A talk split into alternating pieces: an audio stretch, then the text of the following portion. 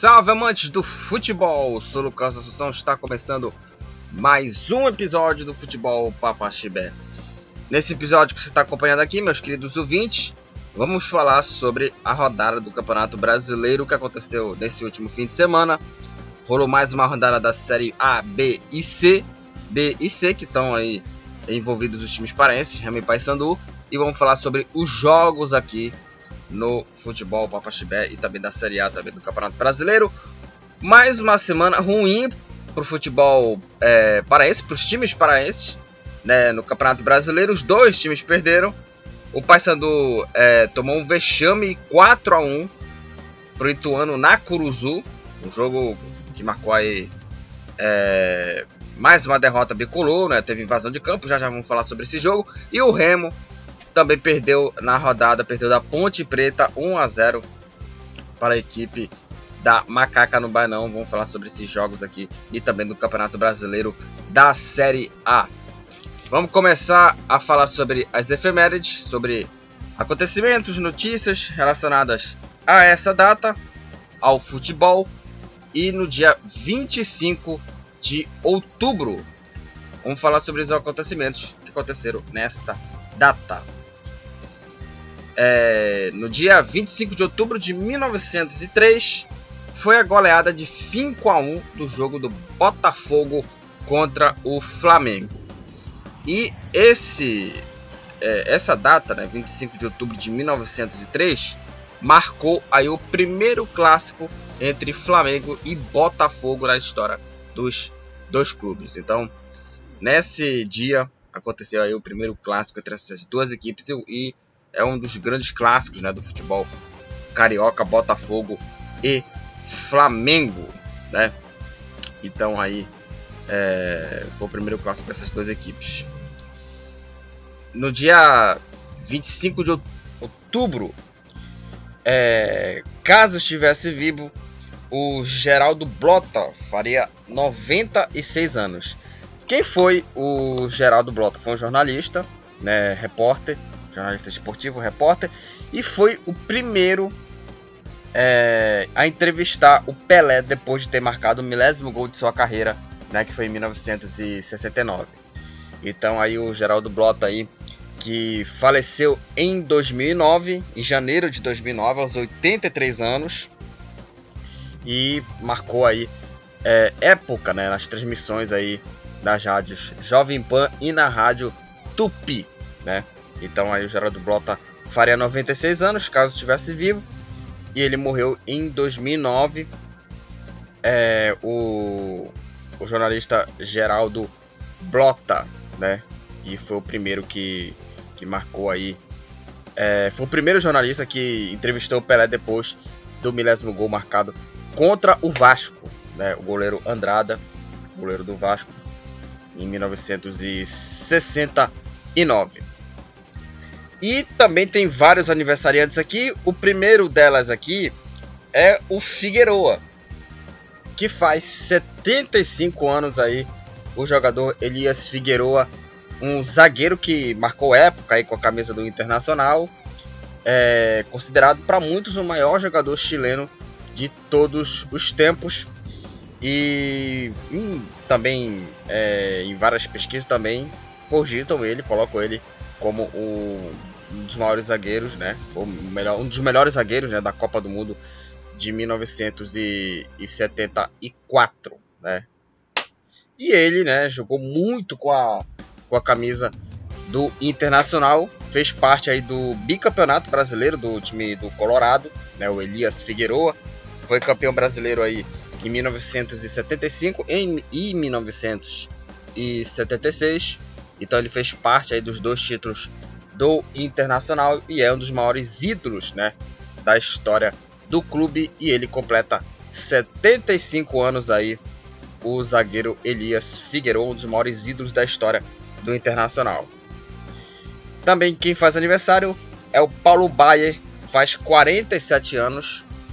Aí o, o Paulo Baier, ele que. E aliás, eu vou falar uma coisa do Paulo Baier. Ele, para mim, é um, é um dos jogadores é, mais subestimados, pelo menos para mim. Ele é um dos jogadores mais subestimados do futebol brasileiro, porque ele é um jogador muito talentoso, jogou muito com a camisa do Goiás e também do Atlético Paranaense. Ele jogou também no Palmeiras também, mas jogou de, de lateral direito. E foi revelado pelo Criciúma, né, jogando não como meia, mas sim de lateral. Até jogou depois aí, já no fim de carreira, com a camisa do Goiás, né, onde ele foi muito bem por lá.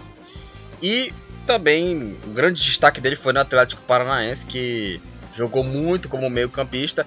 E naquele Brasileirão de 2013, ele jogou muita bola, o Paulo Baier, que é aquele Atlético Paranaense, né, o Furacão, chegou na Libertadores, né, se classificou para a Libertadores naquela edição, né, em 2013. E o Paulo Baier, que jogou muito nessa época aí. Atualmente ele é treinador e uma curiosidade também dele, ele foi o maior artilheiro da era dos pontos corridos do Campeonato Brasileiro com 106 gols marcados, chegando à marca do centésimo gol dele numa derrota contra o seu ex-clube, né, o Criciúma, 2 a 1, né, para o time do, do time do Tigre, né? Que aliás, né, foi em 2013, se não me engano, né, que foi esse jogo aí que o Cruzeiro foi campeão brasileiro. Campeão brasileiro contra, contra o Vitória. E aí essa marca foi ultrapassada pelo Fred, né, centroavante do Fluminense, no dia 31 de maio de 2015, no clássico Fla-Flu, quando o jogador marcou dois gols, estabelecendo um novo recorde aí do Fred com o maior artilheiro da era dos pontos corridos, né? E o Paulo Baia agora, né, é o segundo é, maior artilheiro e essa marca foi ultrapassada, como já falei, pelo, pelo Fred. Então, parabéns aí para o Paulo Baier pelos seus 47 anos. Para mim, um dos jogadores mais subestimados do futebol brasileiro. Em 2003, no dia 25 de outubro de 2003, houve aí a, reinauguração né, do estádio da Luz, né, o mítico estádio do Benfica, né, onde o, time português marca os jogos lá e reinaugurou o Estádio da Luz nesse dia 25 de outubro de 2003. No dia 25 de outubro de 2008 foi o retorno do Corinthians à primeira divisão do futebol brasileiro. O Corinthians que foi rebaixado em 2007 contra o Grêmio, né? O Corinthians empatou, o Goiás venceu o Inter, o Corinthians foi rebaixado pela primeira vez para a Série B. E o Corinthians retornou em 2008 à Série A, vencendo, né, o Ceará por 2 a 0, uma campanha tranquila do Corinthians, né? A estreia do Corinthians, o, o, Corinthians venceu o CRB e o acesso foi contra o, CR, o, contra o Ceará. O acesso do Corinthians foi contra o Vozão, 2 a 0 2 a 0 Corinthians e o Corinthians retornou aí à principal divisão do futebol brasileiro e também talvez para pelo menos para mim ele foi o melhor clube que se reestruturou, né, depois aí do desse acesso. Porque aí o Corinthians ganhou títulos aí, ganhou Copa do Brasil, ganhou Libertadores com o Tite. Então talvez é um, um dos clubes aí que mais se se reergueu, né? Depois aí do, do acesso. E para encerrar aqui, né, os assuntos, as efemérides aqui, em, do, em 2016, no dia 25 de outubro de 2016, uma data triste da história do futebol brasileiro, porque morreu o jogador Carlos Alberto Torres, um dos maiores laterais da história da seleção brasileira, foi capitão da seleção dos maiores de, do, da maior seleção de todos os tempos, que foi a seleção de 1970. E em 2016, no dia 25 de outubro, o Carlos Alberto Torres faleceu aí, deixando aí os fãs né, da seleção de 70 muito tristes, né? E o Carlos Alberto Torres aí, que é um dos maiores laterais da história do futebol brasileiro, foi técnico, de, foi treinador de futebol, foi técnico, treinou aqui o Paysandu, né, em 2005, né, treinou o Paysandu aqui em 2005, né, para tentar escapar do, do rebaixamento, não conseguiu, mas ele marcou época aí com a camisa do Botafogo, com a camisa do Santos, E aí ele morreu em 2016 aos 72 anos, o Carlos Alberto Torres. Então, vamos começar aí é, a falar sobre os assuntos. Falamos aqui sobre as efemérides, sobre datas importantes relacionadas ao futebol e vamos falar sobre os assuntos aqui do futebol Papaxibé aqui no Campeonato Brasileiro, que é o assunto aqui do futebol Papaxibé. Vamos começar.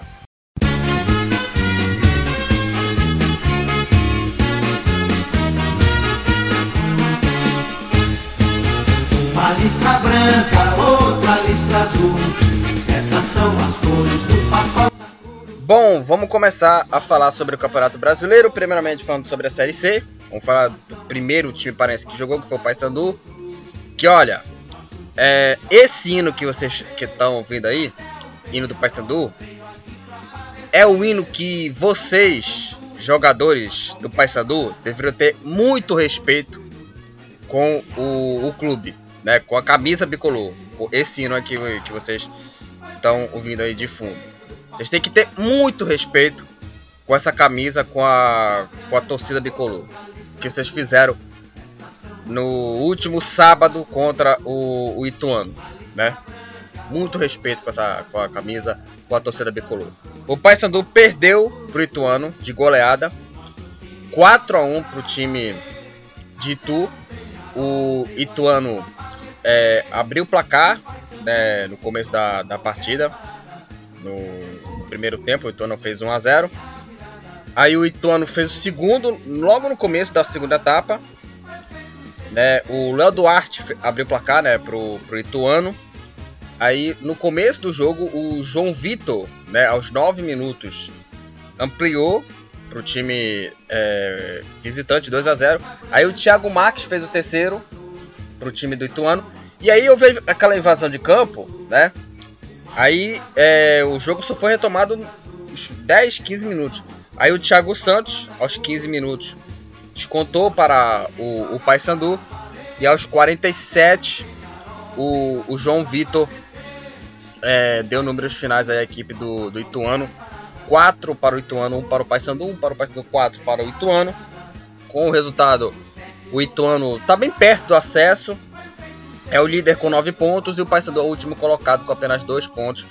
Com chances assim remotíssimas de acesso. Sinceramente, é, já desde aquele jogo contra o próprio Ituano em Itu, eu já tava é, é, pensando assim, com, esse, com essa bolinha que tá jogando, não tem condições de subir. E nesse jogo tá provado o, a tese que eu falo. Não tá jogando nada o time do Paysandu. E o primeiro gol né, do, do, do Paysandu, e eu queria só falar, falar do jogo aqui, porque é o seguinte: 4 foi pouco. 4 foi pouco. Viu, seu Paulo Roberto? 4 foi pouco. Porque se eu fosse treinador, eu te barraria, né? Eu te mandaria pra, pra fora do time. Pra fora do time não, pra fora do clube, né? Para fora do clube. Porque desse jogo aí, já tem que preparar logo a barca, né? Pra, pra jogadores aí que não tem raça para jogar no Paysandu. Não tem raça para jogar no Paysandu. Esse é um deles, o, o Paulo Roberto. Porque ele perdeu a bola, que gerou o contra-ataque, e o Léo Duarte bateu bonito, né? Chutou bem o Léo Duarte, um goleiro Vitor Souza não, não teve que fazer e abriu o placar, um belo chute do, do, do Léo Duarte. Falha do Paulo Roberto, né? Falha do Paulo Roberto. O seu Paulinho, o seu Paulinho tá achando o quê? Que é um volante moderno? Que fica dando passe para lá, passe para cá? Passe para lá, passe, para cá? Não sei quantos passes tu errou no jogo. Não sei quantos passes o cara errou no jogo, o Paulinho. Não sei quantos passes o, o, o cara errou, sei lá, 20, 30 passes errados. Outro jogadorzinho que também tem que é, é, vir nessa barca de jogadores que, que tem que sair. Porque o Paulinho jogou no Paysandu em 2016, né? Jogou no Paysandu, foi reserva.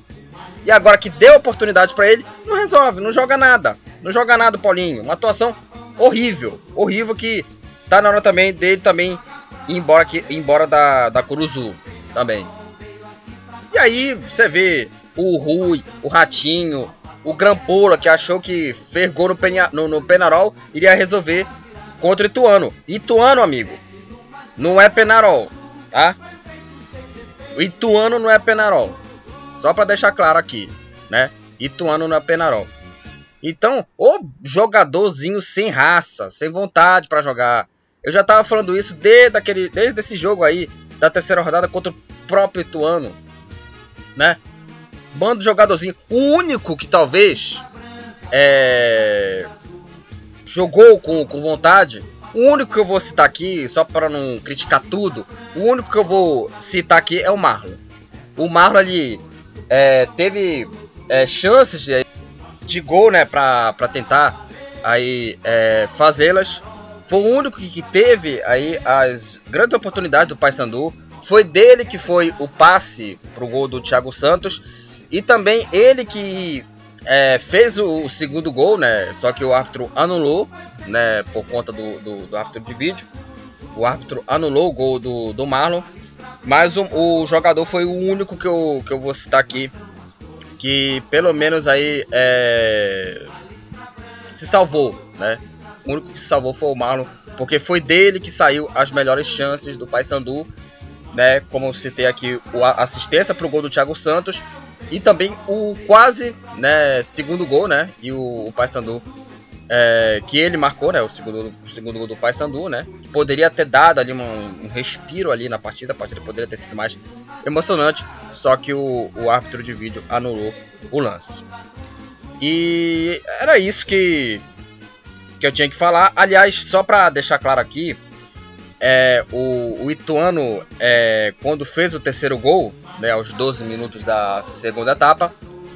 É, parte da torcida, né, a torcida organizada do Paysandu, só para deixar claro, né, a torcida organizada do Paysandu invadiu o campo, partiu para cima dos jogadores e o jogo foi paralisado. Eu queria falar uma coisa aqui, né?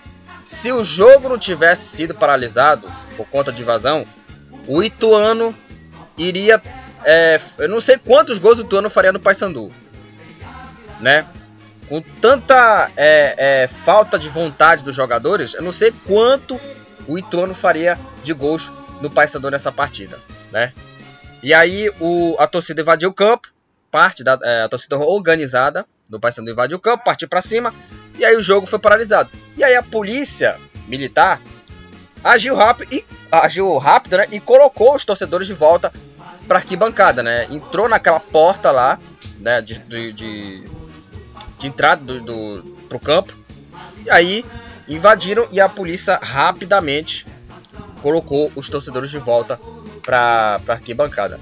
E é o seguinte, o torcedor de verdade, ele protesta, ele critica, ele cobra, ele reclama, né, do, do da atuação dos jogadores, mas não é para invadir o campo, né? Aí já é coisa de baderneiro, né?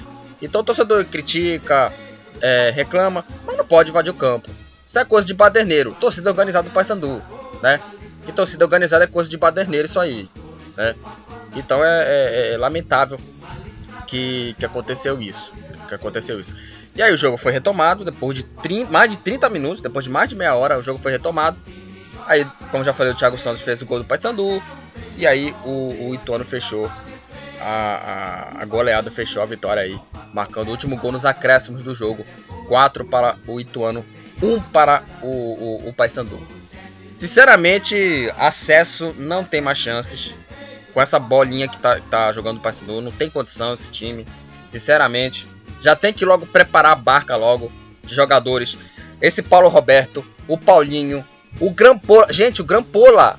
Não tá jogando nada o Grampola.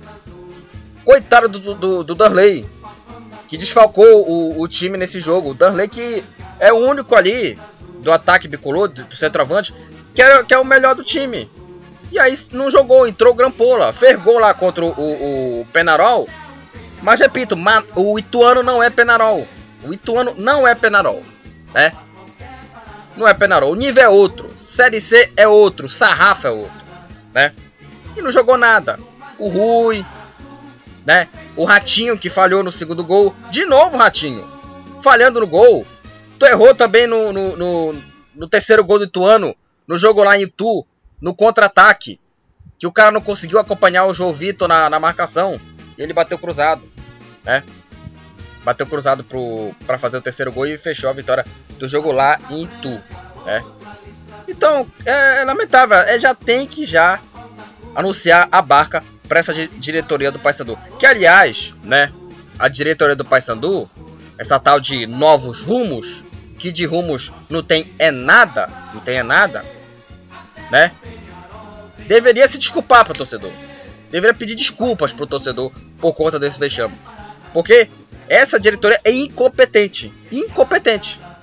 É incompetente. Diretoria, jogadores. É incompetente. É incompetente diretoria do Paysandu, né? Que coloca esse nome horrível de novos rumos. Que de rumos não tem nada para esse time bicolor. Não tem nada. Só piora o Paysandu por conta dessa diretoria chamada Novos Rumos, né? Novos rumos entre aspas, porque como eu já falei, não tem nada essa coisa de, de rumo, né? Qual o rumo do Paysandu? É afundar o clube? É isso que vocês querem? Em diretoria? É isso que, que vocês querem pro Paysandu? Né? Ridículo isso, ridículo, ridículo isso. Mas o, o Ituano é, goleou é, 4 a 1 como eu já falei é, aqui do, do Paysandu, não tem condições de, de brigar por, pelo acesso por conta disso aí. Já tem que anunciar, obviamente, é, dispensas aí de, de, de, jogadores. Como já falei, não tem condição. E o Paysandu é o último colocado, né, com, com dois pontos. E o Ituano com nove pontos, ele tá pertinho do, do, do, do acesso, né? Tá bem perto do acesso o time do, do Ituano. E o Paysandu, né, é o último colocado do grupo A com dois pontos. É, e continuando o que eu queria falar aqui, é, depois do jogo, com certeza os jogadores não podiam ir pro shopping, ir para pro bar, né, ir pro Mangal das Garças, pro Ver o Peso, pro Forte do Castelo, né, no domingo, né, por conta disso, né, por conta desse, desse vexame, porque o torcedor bicolor tá aqui, tá uma arara pra cima do, do, dos jogadores. É claro que, como eu falei, torcedor de verdade. Não o torcedor que quer bater, né?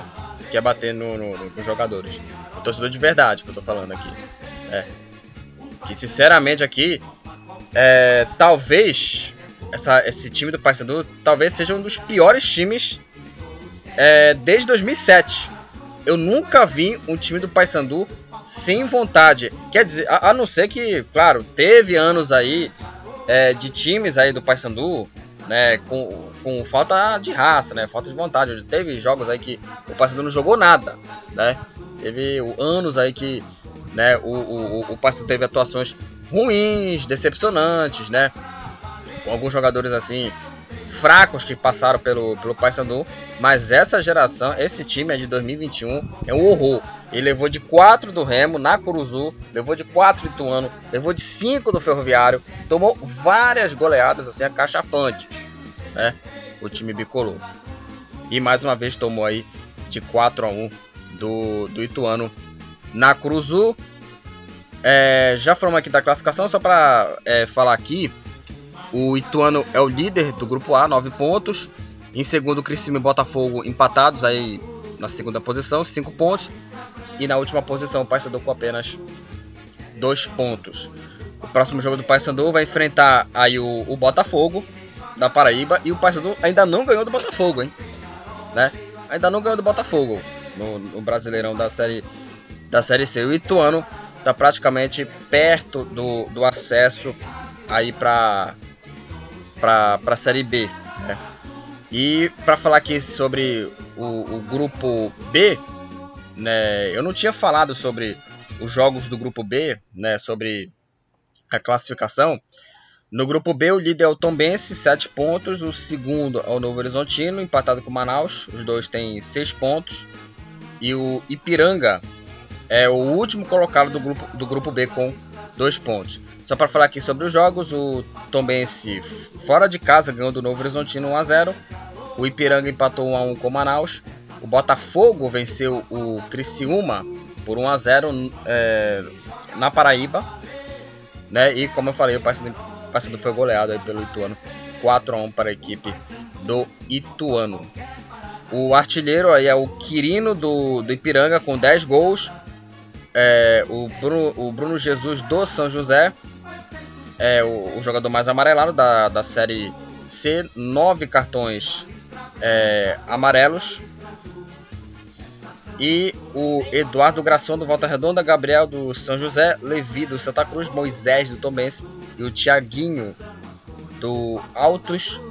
Ambos tomaram dois cartões vermelhos nessa Série C.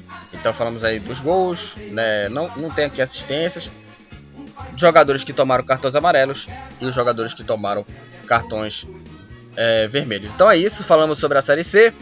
Paysandu levou aí uma sapatada de 4 a 1 do Ituano, uma atuação vergonhosa do time bicolor, que sinceramente aí para mim o Paysandu é, não tem chance de acesso, não por conta de chances, né? É por conta da atuação é, ridícula dos seus jogadores e da omissão da diretoria bicolor também.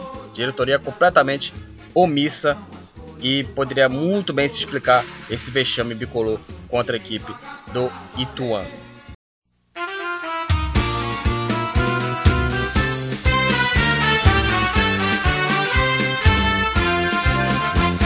Apenas azulinos somos nós que cumpriremos o nosso. Próximo assunto agora a Série B do Campeonato Brasileiro. E assim como o Paysandu que perdeu na rodada, perdeu de goleada, o Remo perdeu também, dessa vez com o placar mínimo 1 a 0 para Ponte Preta, para Ponte Preta, jogo no Baianão. Aliás, eu queria é, parabenizar aqui as duas emissoras, a TV Liberal e a TV RBA, pelas transmissões das partidas. Né? Remy, Remy Ponte Preta, né? na, TV Liberal, no domingo, no último domingo e no último sábado, né? Paysandu e Ituano. Né? Transmissões aí muito boas aí das duas emissoras. Parabéns aí à, à TV Liberal e à TV RBA.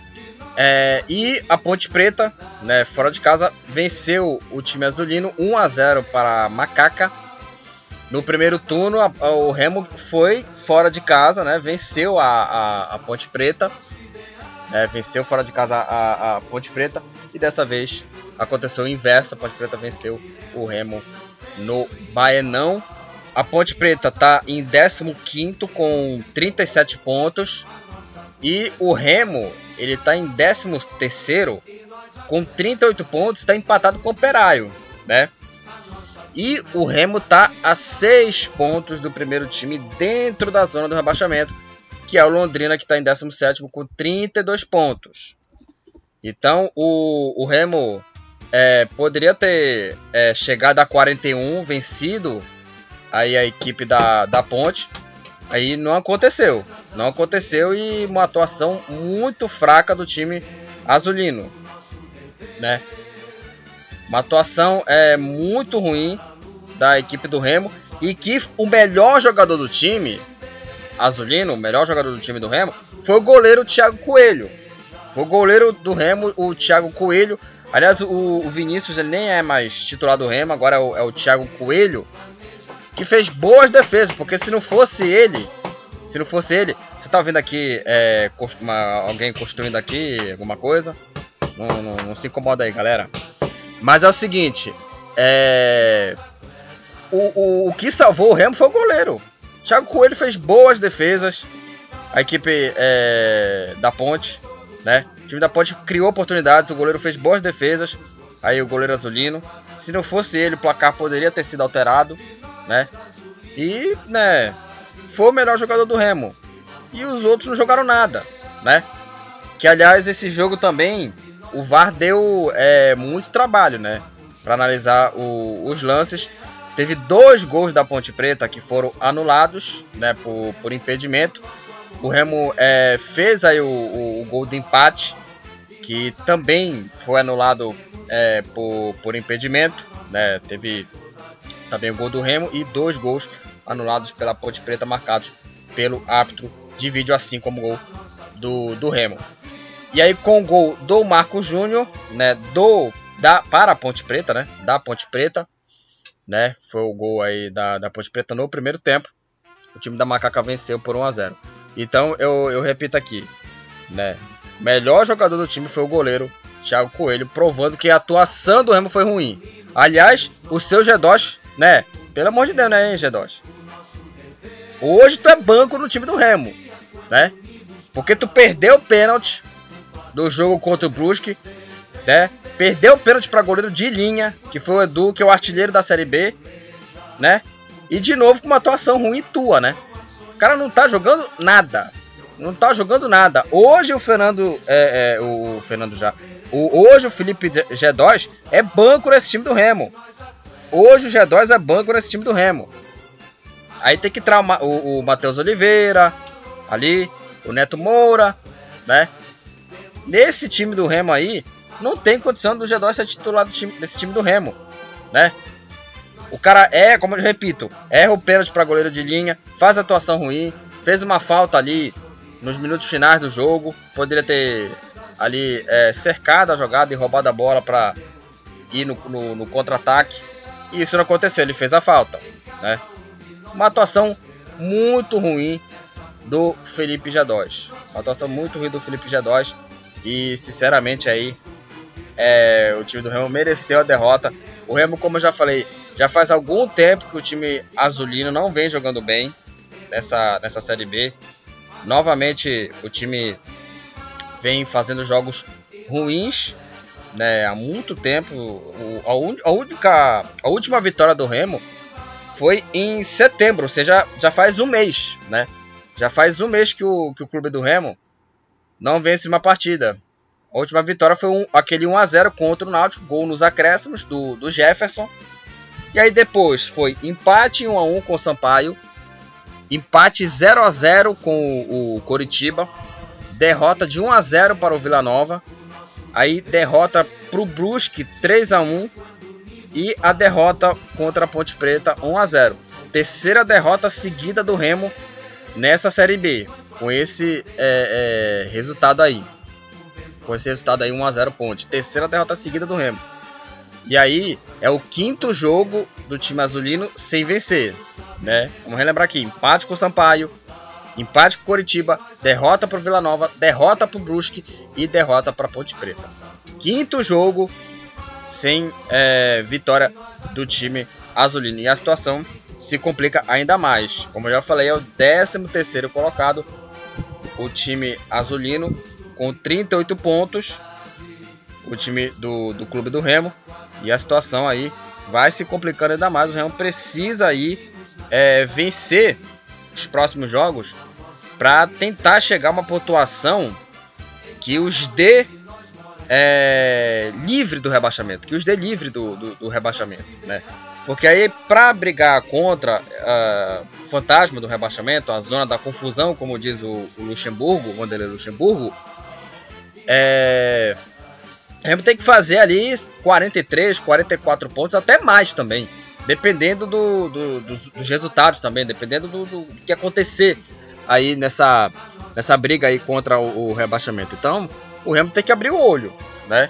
Porque o time azulino estava ali, nono, décimo, décimo primeiro, ali bem na. ali no meio de tabela. Aí o Remo perde os, é, três jogos seguidos, não ganha cinco jogos e está numa situação difícil.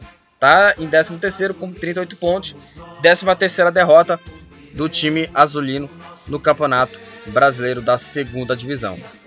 Então é uma situação muito complicada do time do Remo, que precisa de reabilitação no próximo jogo contra o Cruzeiro, que está uma posição acima do time azulino e que precisa vencer. Precisa ganhar aí o time do, do, do Cruzeiro no Mineirão para chegar a 41 e aí tentar aí é, tirar pontos aí fora de casa, empatar, vencer em casa, né? Que o Remo é, já faz algum tempo, desde a, como já falei, a última vitória do Remo em casa foi contra o Náutico. E aí foram cinco jogos aí sem, sem ganhar. E, e uma atuação muito fraca. E quem é, salvou o time azulino foi o goleiro Thiago Coelho, apesar de ter é, falhado no, no, primeiro gol do time da, da Ponte Preta. Né? Ele deu rebote e aí o Marco Júnior marcou o gol aí que garantiu a vitória da Ponte contra a equipe do Remo. 1 a 0 para Macaca no Baenão. Então vamos para a classificação da Série B. O líder do Campeonato Brasileiro da segunda divisão, Coritiba, com 57 pontos. Na segunda posição é o Botafogo, bem perto ali do, do acesso, tem 55 pontos.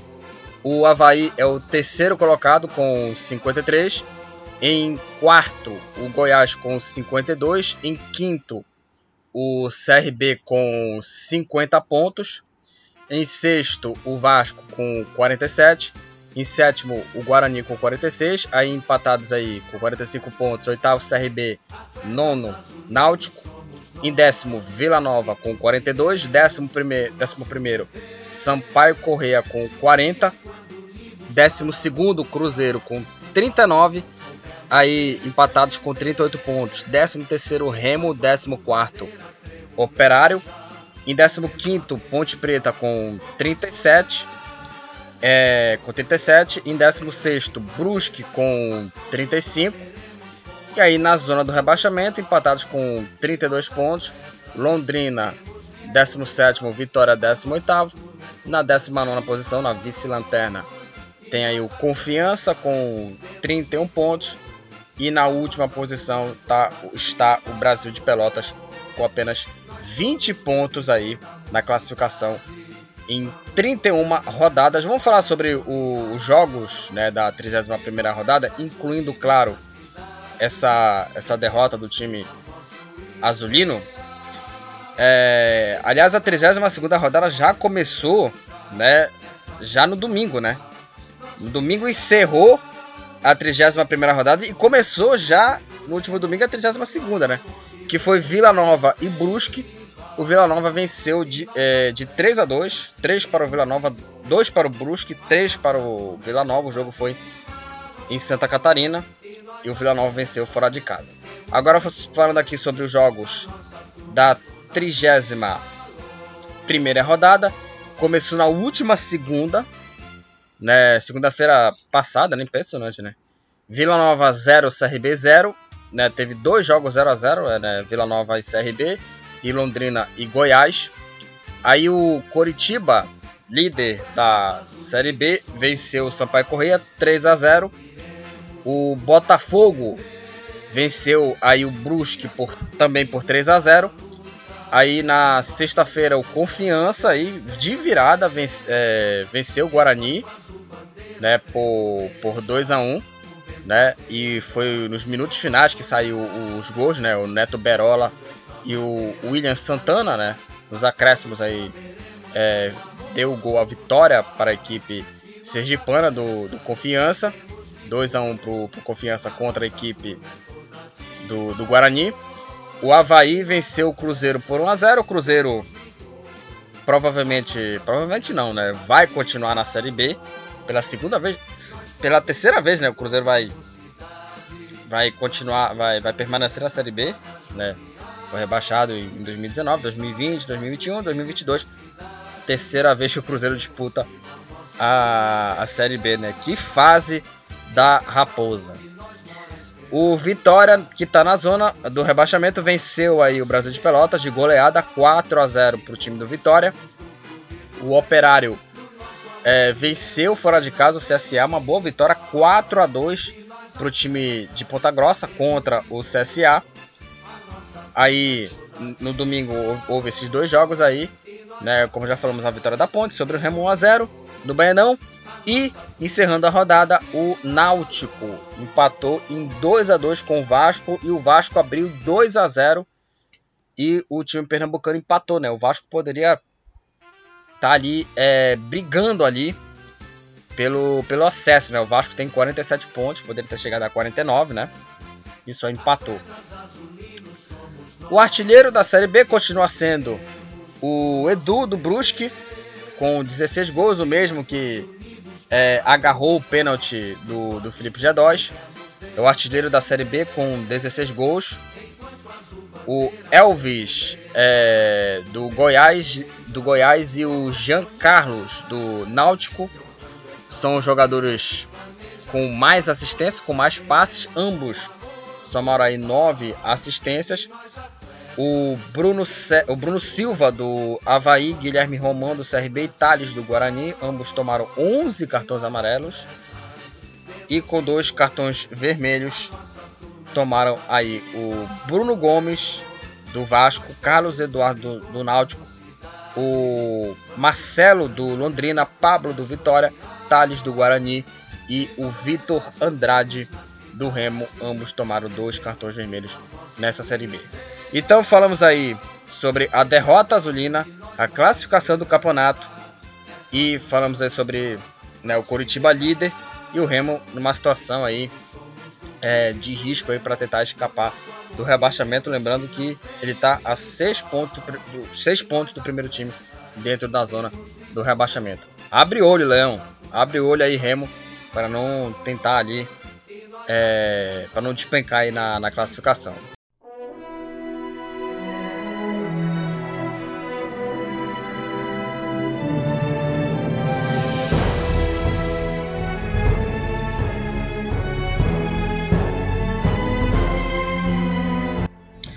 Vamos falar sobre o último assunto aqui do Campeonato Brasileiro, falar sobre os jogos da principal divisão do futebol brasileiro, a Série A.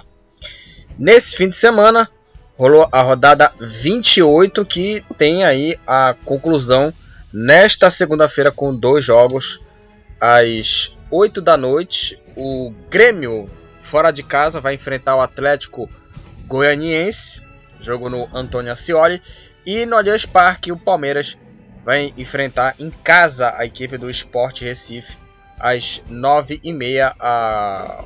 o encerramento né, da, da, da 20 é, da 28 rodada. A rodada vai ser encerrada nesta segunda-feira. E aí, é, nesta é, quarta-feira, vai ter aí é, os jogos atrasados né, da, é, da 23 e também da 34 rodada. Né? Então é, vão ter aí a rodada dos jogos atrasados, Santos e Fluminense. É, Bahia, e Ceará, Bahia e Ceará na quarta-feira e na quinta-feira o Bragantino vai encarar o Sport Recife, os jogos atrasados aí nesse meio é, de semana. Né? Vamos falar sobre eles aqui no podcast. Também falar também sobre a semifinal da Copa do Brasil, já já vamos falar do Flamengo. É, e vamos falar Aí da rodada que começou no sábado com quatro jogos e começou aí é, com a derrota do Santos contra o América Mineiro. O Santos em casa é, enfrentou o Coelho e o América venceu por 2 a 0 a equipe Santista. Ademir de, pênalti, de pênalti abriu o placar aí no finalzinho né, da, da primeira etapa o Ademir de pênalti abriu o placar pro América Mineiro. É, o Jean Mota foi expulso ainda na, no, no, primeiro tempo. E o Alexandre, né, marcou aí o segundo gol para a equipe do América Mineiro. Dois para o América Mineiro, zero para o Santos. E o Coelho, com essa vitória, ele é o nono colocado com 35 pontos. E o Santos, no final desta rodada, é, entrou na zona do rebaixamento aí com 29 pontos, uma situação difícil da equipe Santista. O Santos é o 17, é o primeiro time dentro da zona do rebaixamento com, 20, com 29 pontos, uma situação assim é, de extrema. É, uma situação difícil do Santos, cara. Uma situação muito difícil aí do, do Santos. Extremamente crítica a situação do Santos nesse Campeonato Brasileiro, está na zona do rebaixamento, pela primeira vez entrou na zona. E uma partida muito, muito ruim da equipe Santista. Né? O Santos é um time muito fraco, assim, no nível técnico, um time muito ruim. O Carilli que é, não vem fazendo bom trabalho. Né? O Santos que em quatro jogos, os primeiros quatro jogos não marcou um gol, só, só fez gol no quinto jogo com o Carilli contra a equipe do, do São Paulo, aquele empate 1 a 1 e o Santos novamente perdendo. Uma partida muito ruim do Santos e assim, é obviamente uma incompetência, não do Carilli, né? O Carilli obviamente tem as suas parcelas de culpa, mas é, tem as suas parcelas de culpa, mas para mim a culpa principal é da diretoria do Santos, que demitiu o, o Diniz e trouxe aí um treinador com é, estilos diferentes né, do Santos. Ele contratou um treinador com uma característica diferente do Santos, que é o time indo para cima, atacando. E não é isso, né? Não é isso que, que, que é a realidade do Santos, né? Aconteceu também com o Jair Ventura. Demitiu, não sei se foi o Dorival Júnior, não tô lembrado qual foi o técnico, técnico né, que foi demitido. Aí trouxeram o Jair Ventura com uma com um estilo de jogo completamente diferente, né, do Santos, né, da história do Santos, e brigou contra o rebaixamento. Vai ser a mesma coisa com o Carilli, né? Vai ser o mesmo exemplo do Carilli, tá na zona do rebaixamento com esse time, uh, com esse futebol, né, a equipe do Santos. Então, uma atuação muito fraca e uma incompetência dos seus jogadores, da diretoria. O Santos é uma equipe muito ruim, o time do Santos é um time ruim e com essa bolinha que tá jogando, eu acho que o Santos é, é um dos candidatos seríssimos ao rebaixamento. Acho que o Grêmio, que está na vice-lanterna, ele tem, ele tem mais chances ali de, de, escapar do que o Santos, porque o Grêmio ele tem mais é, jogadores de qualidade e o Santos não tem. Né? Uma atuação assim muito fraca é, do Santos que é, tem aí as suas responsabilidades aí além do próprio Carilli com a, a responsabilidade bem menos e a responsabilidade, responsabilidade maior da diretoria que trouxe um treinador com um estilo diferente da história do Santos, né? Então aí merece essa situação complicada que o Santos está passando. É, com é, essa vitória, como já falei, o Santos entra na zona e o América assume a nona posição com 35 pontos. Que campanha boa do América Mineiro, cara. Time é, muito bem treinado aí a equipe do Coelho. O Juventude empatou sem gols contra o Ceará, 0 a 0. O Ceará é o 14 colocado com 32 pontos. O Juventude é o 16, é o primeiro time fora da zona do rebaixamento, com 29 pontos, está empatado com o Santos, né? Mas ganha aí nos critérios de desempate. O Ceará é o 14 com 32 pontos. E aí no sábado, é, houve o Fla-Flu, né? Flamengo, Fluminense, Fluminense, Flamengo. E o Fluminense venceu o Flamengo por 3 a 1, que aliás, no Fla-Flu, né? O Fluminense nos últimos jogos ele vem vencendo o Flamengo no Campeonato Brasileiro, né? Nos últimos seis jogos o Fluminense venceu quatro no, no, nos confrontos aí, incluindo Carioca, Brasileiro, né? Nesses jogos aí o Fluminense venceu aí o Flamengo no, no Campeonato Brasileiro e mais uma vez o Fluminense venceu aí o time rubro-negro por 3 a 1 com essa vitória com essa vitória do, do, do, time do Tricolor aliás uma campanha bacana do, do, do, do Fluminense do Marcão tá fazendo um trabalho assim é, honesto o, o Marcão que o Fluminense agora é o oitavo colocado com 39 pontos, décima vitória do tricolor das Laranjeiras. E a, a derrota, com a derrota do, do, Flamengo, o Flamengo agora cai uma posição e é o terceiro colocado com 46 pontos. E está a 13 pontos atrás do Atlético Mineiro. E esse resultado aí complicou muito as possibilidades de título para o time do Flamengo. Porque aí são 13 pontos. Tem dois jogos atrasados para cumprir. Já tem um confronto direto. Praticamente a situação da briga pelo título se complica, né? Porque aí é, poderá enfrentar o Atlético Mineiro é, precisando desesperadamente de vencer, né? Nas próximas, na, não sei onde o, o, o jogo, né, entre Atlético Mineiro e Flamengo, só para verificar aqui, é, o jogo é, vai ser na 29 rodada. Né? Sábado, 30 de outubro, às 19 horas. Na próxima rodada. Né? Na próxima rodada vai ter aí o confronto direto entre Flamengo e Atlético Mineiro. Então é na próxima rodada. Então, o Flamengo está aí a 13 pontos. E o Flamengo precisa desesperadamente vencer o Atlético Mineiro para pelo menos diminuir a diferença Porque a situação, essa derrota do, do Flamengo contra o Fluminense complicou a, a, a briga pelo título. Porque se o Atlético vence o Flamengo nesse sábado, no dia 30 né, de outubro, no é, Maracanã, acabou a chance de título, título do, do Flamengo. Porque aí não tem, não tem chance. O Flamengo aí vai ter que fazer um milagre. Aí não tem condição. Não tem condição. O Atlético Mineiro venceu. Daqui a pouco vamos falar do Galo aqui. Então a situação do Flamengo na briga contra o título se complicou. E precisa se reabilitar vencendo aí, caso vencer, né, o Atlético Mineiro no próximo sábado no Maracanã. E aí a diferença diminui. E ainda tem jogos atrasados aí. E aí, vencendo o Atlético e vencendo esses jogos aí é, que faltam para o time rubro-negro, a distância diminuirá para 4 pontos. Mas aí teria que depender do Atlético tropeçar.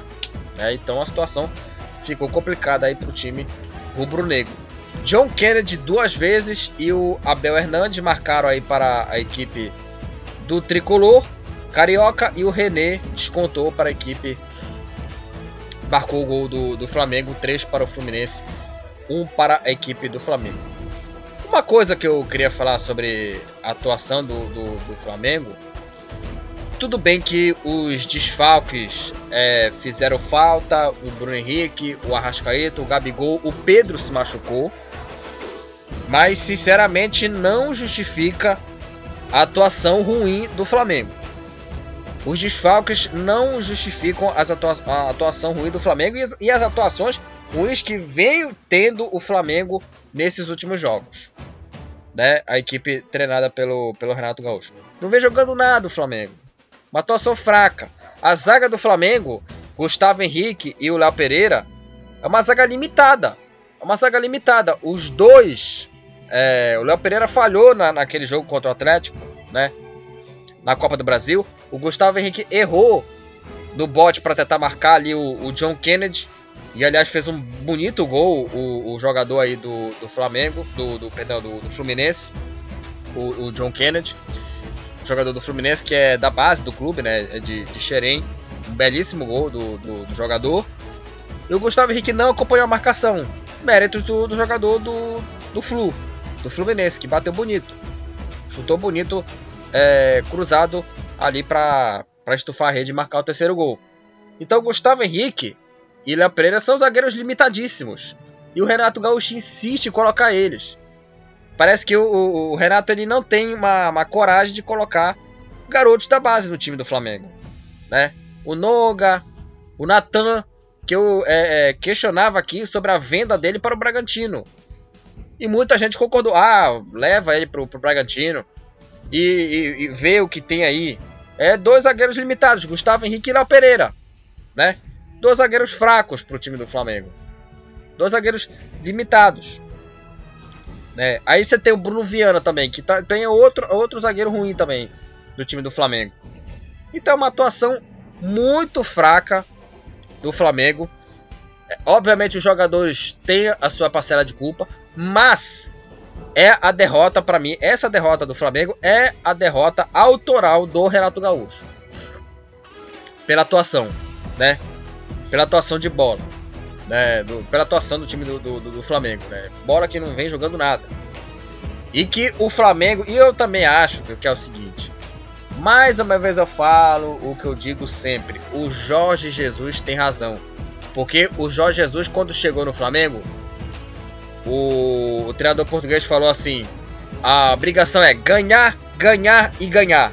Aí o Renato Gaúcho fala: ah, não tem como ganhar as três competições. Tem muito time na Europa, né? Bayern de Munique, Barcelona, que já ganhou os três títulos. Aí essas declarações dele depois do Fla-Flu, isso nota o seguinte: o Renato Gaúcho ele jogou a toalha, né? O Renato Gaúcho jogou a toalha para as competições, para o Campeonato Brasileiro, para focar em Libertadores e Copa do Brasil, né? Para focar em Copa do Brasil. E que no jogo contra o Atlético Paranaense, eu não acho que o Flamengo. Eu não acho que a classificação do Flamengo para a final da Copa do Brasil esteja definida. Eu acho que ainda tem jogo. Flamengo e Atlético Paranaense no jogo da volta nesse meio de semana agora na semifinal da Copa do Brasil. Eu não acho que a classificação do Flamengo esteja definida no jogo contra o Atlético Paranaense. Ainda tem jogo. Ainda tem jogo. Do Flamengo contra o, o, o Furacão. Então, uma atuação fraca. Uma atuação fraca, umas declarações assim. É, que a impressão que dá é que ele está vivendo no mundo do Renato. No mundo do Renato. Que assim no Grêmio também ele fez isso. Né? Ficou é, comparando posse de bola com uma, com uma mulher bonita, né? Aí na época, quando era treinador do Grêmio, ele falou assim: ah, tem que cobrar futebol do Grêmio e do Atlético Mineiro, né? Que o time de 200 milhões eu faria o melhor futebol do Brasil. Ele falando isso. Na época que ele era, que ele era treinador do Grêmio. Que há um, que, é, me dá 200 milhões que eu faço o melhor futebol do Brasil. E no Flamengo, agora, não está fazendo. Ou seja, essas declarações do Renato Gaúcho estão envelhecendo mal. Por conta disso. Né? Por conta disso. Né? Então, é, essas declarações dele, eles têm que traduzir isso para o Flamengo. E não está jogando bem. Né? O elenco é bom, claro que sim. O elenco é, é, é, é bom. Mas eu cobro uma é, atuação. Eu cobro atuação. E a atuação do Flamengo é muito fraca. E essas declarações aí, elas têm que surtir efeito em campo. E aí, é, é, o time do Flamengo não vem jogando bem. Né? O time do Flamengo não vem jogando bem. Então, uma atuação aí é, muito fraca do, do, do Renato, do Flamengo. E que precisa ajustar muito o time, mesmo com desfalques. Mesmo com desfalques. Porque é muito fácil é, cobrar do time dos outros. E aí quando o, o, o, time não tá jogando bem, aí fica essa coisa, ah, é muito difícil. Ah, é muito difícil jogar as três competições. Então por que tu aceitou o, o comandar o Flamengo? Né? Renato Gaúcho. Por que não, não, não aceitou é, comandar o Flamengo? Né? Aí fica com essas desculpinhas esfarrapadas. Porque quando era do Grêmio, falava que. É, que, que me dá 200 milhões que eu faço o melhor futebol do Brasil. E aí no Flamengo fica essa desculpinha que tá difícil, né? É uma, uma sacanagem, uma hipocrisia danada do Renato Gaúcho. Então o Flamengo perdeu é, pro time é, do Fluminense no Fla-Flu, uma vitória merecida do Fluminense, né? Merecida, merecidíssima vitória do Fluminense contra o Flamengo.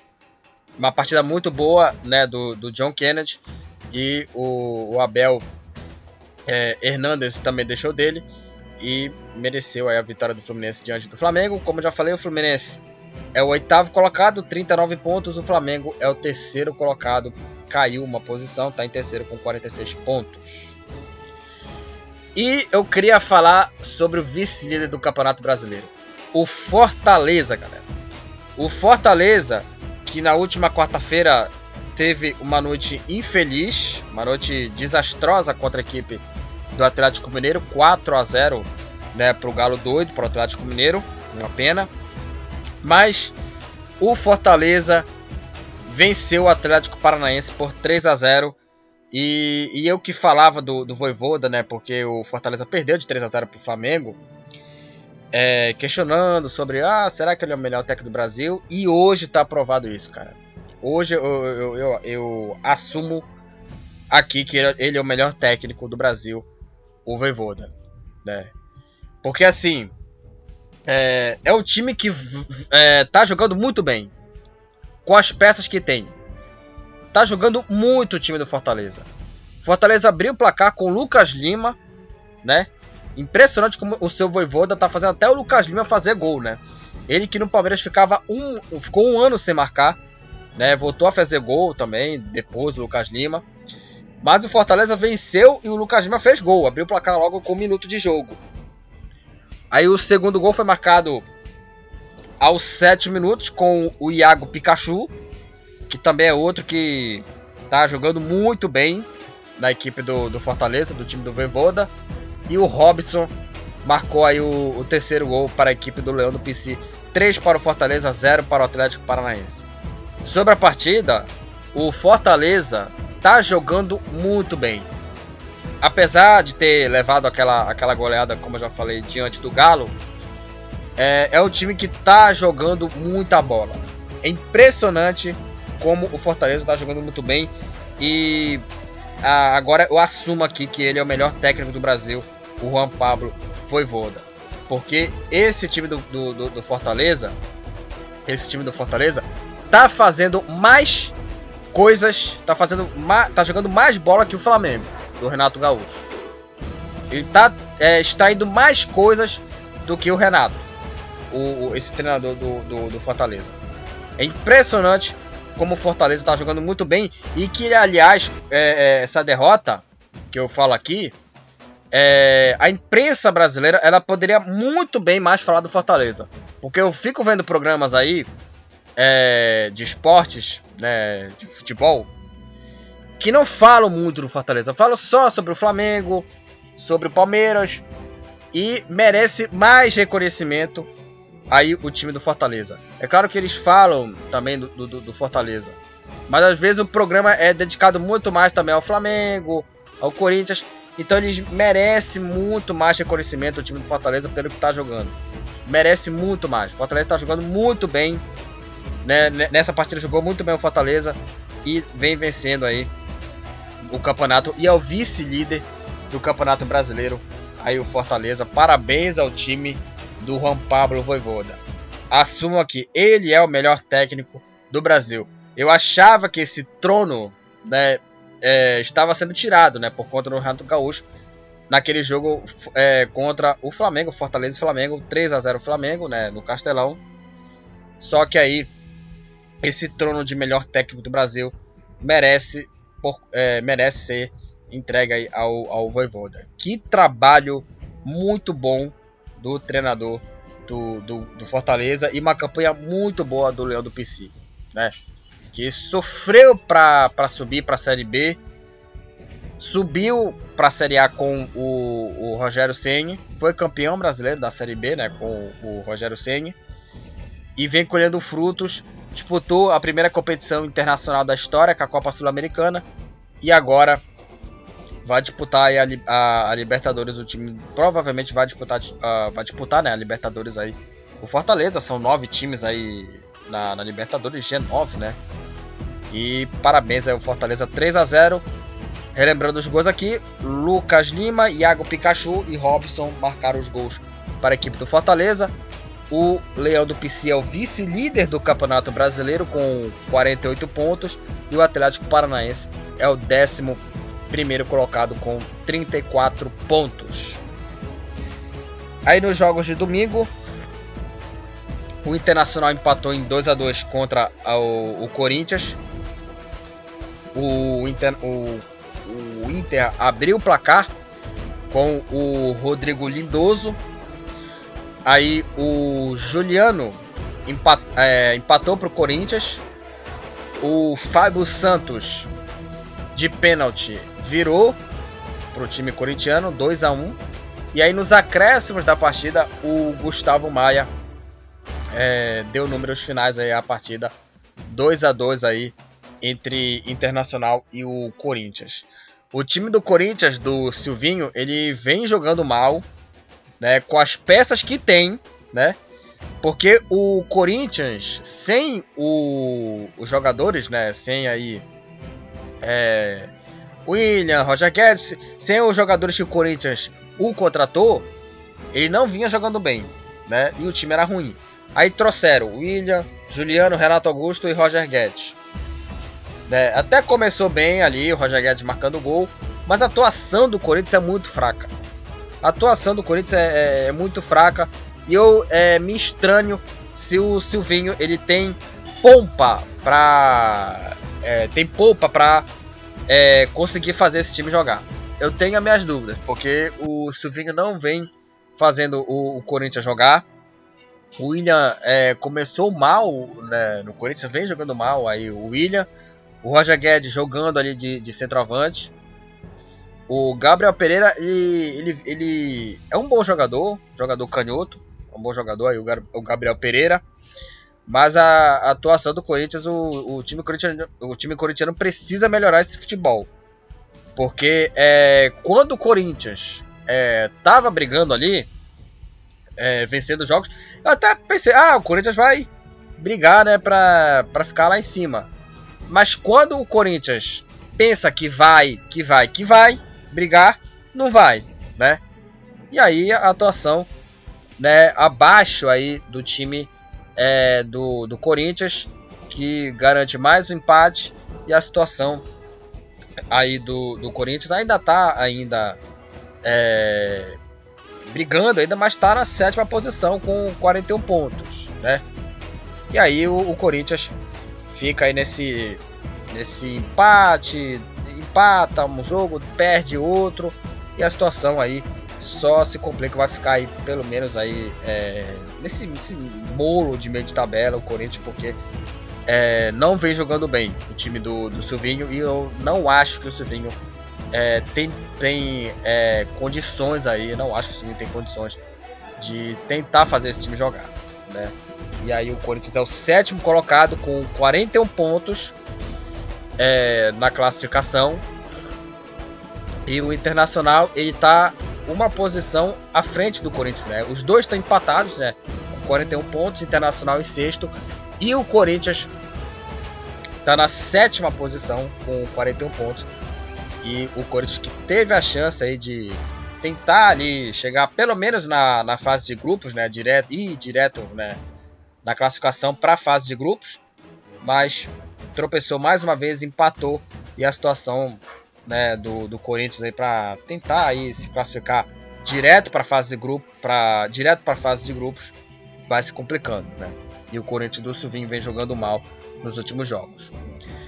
Vamos falar do Atlético Mineiro, que de virada venceu o Cuiabá por 2 a 1. O Galo dispara na liderança. O, o Atlético saiu atrás do placar com um gol contra do Nathan Silva logo no começo do jogo. Aliás, o, o Nathan Silva, que no gol ele tentou recuar a bola pro, pro goleiro é, é, Everson, né? O Nathan ele tentou recuar a bola pro, pro Everson e a bola foi direto pro gol. Né? Ele tentou recuar e aí o Everson não conseguiu é, dominar e a bola foi direto pro gol. Gol contra bizarro do Nathan logo no começo do jogo.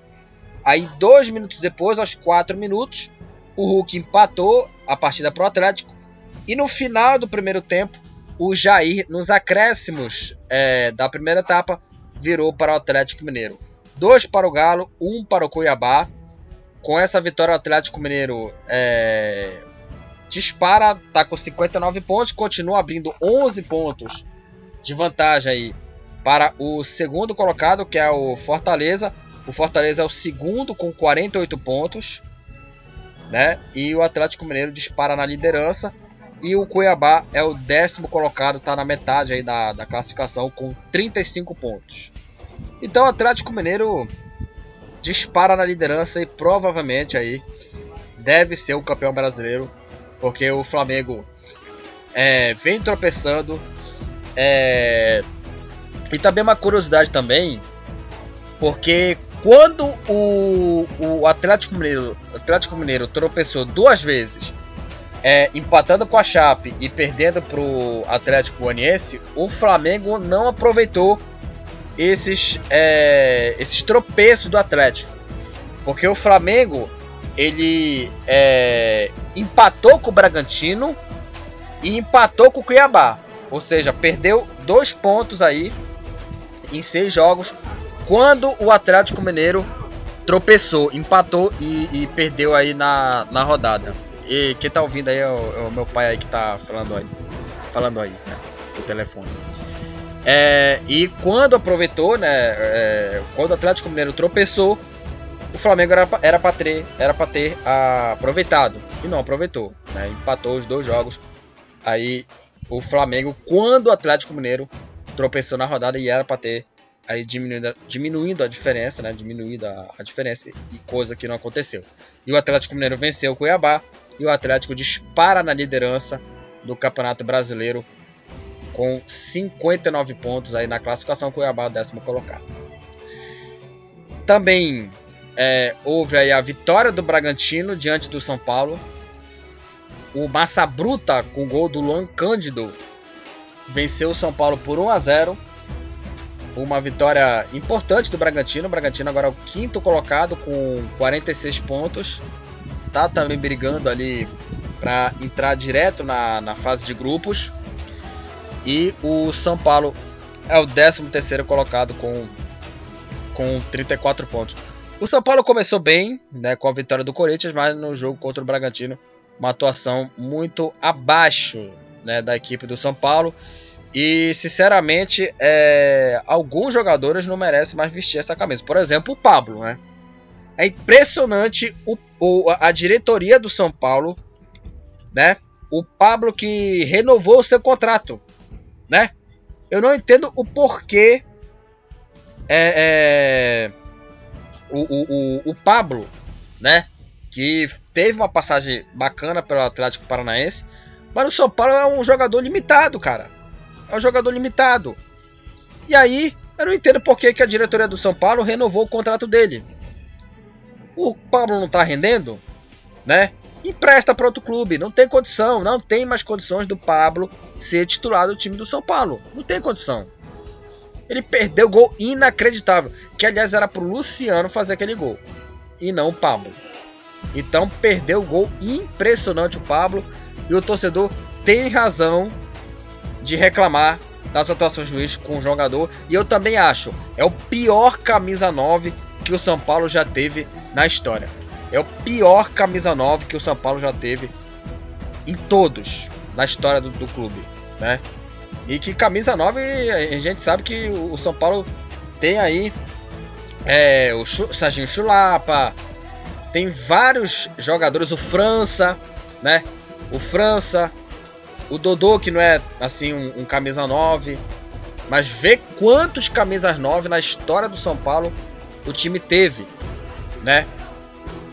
Como já falei do França, aqui o Luiz Fabiano, né? O Luiz Fabiano também, de, de, de camisa 9. Né? O São Paulo que teve grandes centroavantes, grandes ídolos, né? Que marcaram é, época né? No, no, time tricolor, como eu já falei, o Serginho Chulapa, o, o Luiz Fabiano, né? Então, é, vários ídolos, o França, o Careca, né? O, é, como já falei, o próprio Luiz Fabiano. Aí se vê esse Pablo aí no time do São Paulo, um centroavante horroroso, que não joga nada, e perdeu o gol inacreditável. Impressionante a atuação aí do, do São Paulo é, nessa partida. E a equipe perdeu aí para o Bragantino em 1 a 0 por 1 a 0 O São Paulo, como já falei, é o 13 terceiro e o Bragantino com a vitória é o quinto colocado, uma campanha também boa do Bragantino que vai disputar a final da Copa Sul-Americana contra o Atlético Paranaense que perdeu, né, pro, pro, pro Fortaleza. O Bahia é, venceu aí a Chapecoense por 3 a 0 o Gilberto, Luiz Otávio e o Raí marcaram os gols para a equipe é, mandante. 3 a 0 Bahia contra a Chapecoense. O Bahia é o 15 colocado com 31 pontos. E a Chapecoense é o último colocado com 13 pontos. Praticamente, é, virtualmente rebaixada. A situação terrível da Chapecoense. Uma pena que a Chapecoense esteja nessa situação e a Chapecoense é o último colocado com 13 pontos e o Bahia é o 15 com 31 pontos. E como já falei, é, é, nessa segunda-feira, no dia que estamos gravando o, o, podcast, vai ter dois jogos que encerram essa 28 rodada, é, que serão Atlético Goianiense e Grêmio, às 20 horas, e às 21h30, Palmeiras e Esporte, encerrando aí a rodada 28 do Campeonato Brasileiro. E vamos para a classificação. O Atlético Mineiro, disparado líder da Série A com 59 pontos. Em segundo, o Fortaleza com 48. Aí empatados com 46 pontos. Em terceiro, o Flamengo. Em quarto, o Palmeiras. E em quinto, o, Bragantino. Em sexto, é, com 41 pontos. Em sexto, Internacional. E em sétimo, Corinthians. Em oitavo, o Fluminense com 39. Aí empatados com 35 pontos. Nono, o América Mineiro. Décimo, Cuiabá. com 34 pontos empatados, 11 Atlético Paranaense, 12 Atlético Goianiense, em 13 São Paulo, em 14 o Ceará com 32 pontos, em 15 o Bahia com 31, em 16 o Juventude com 29 pontos, empatado também com o Santos, também com 29, abrindo já a zona do rebaixamento. Aí em 18 o Sport tem 27 pontos. Na vice-lanterna, o Grêmio tem 26 pontos. E aí tem aí o jogo agora contra a equipe é, do, do Atlético Goianiense, né? Para vencer e chegar a, a 29 pontos. É, e na última posição é a Chapecoense com apenas 13 pontos, a, segurando a lanterna aí a equipe da Chape com apenas 13 pontos. Artilharia do campeonato, empatados com 11 gols, ambos estão aí o Gilberto do Bahia, Hulk do Atlético Mineiro e, e o Yuri Alberto do Internacional. Ambos são artilheiros do Campeonato Brasileiro da Série A com 11 gols, empatados na artilharia, 11 gols. O líder de assistências é o Gustavo Scarpa, 9 passes para gol, o Jadson do, do Bragantino é o jogador mais amarelado da Série A, tomou 10 cartões amarelos. E o Guilherme Castilho do Juventude é o jogador que tomou mais cartões vermelhos na Série A e é o único que, é o único que tomou mais de um cartão vermelho, né? Tomou dois cartões vermelhos o Guilherme Castilho no Campeonato Brasileiro da Série A. Então é isso, falamos sobre os jogos do Campeonato Brasileiro, Falamos sobre a, os jogos da 28ª rodada, que vai ser concluída nesta segunda-feira com dois jogos. E falamos aí sobre o Campeonato Brasileiro, encerrando aqui o podcast do Futebol Papaxibé. Então é isso. É, seguem lá o Futebol Papaxibé nas redes sociais. Eu só tenho só o Facebook, né? E também confira lá os outros episódios do Futebol Papaxibé no Anchor, no Spotify, no Google Podcast, entre outras plataformas digitais. Então é isso, galera. Encerramos aqui o Futebol Papaxibé, falamos sobre brasileiro, Série A, Série B, Série C. Até a próxima, galera, e valeu!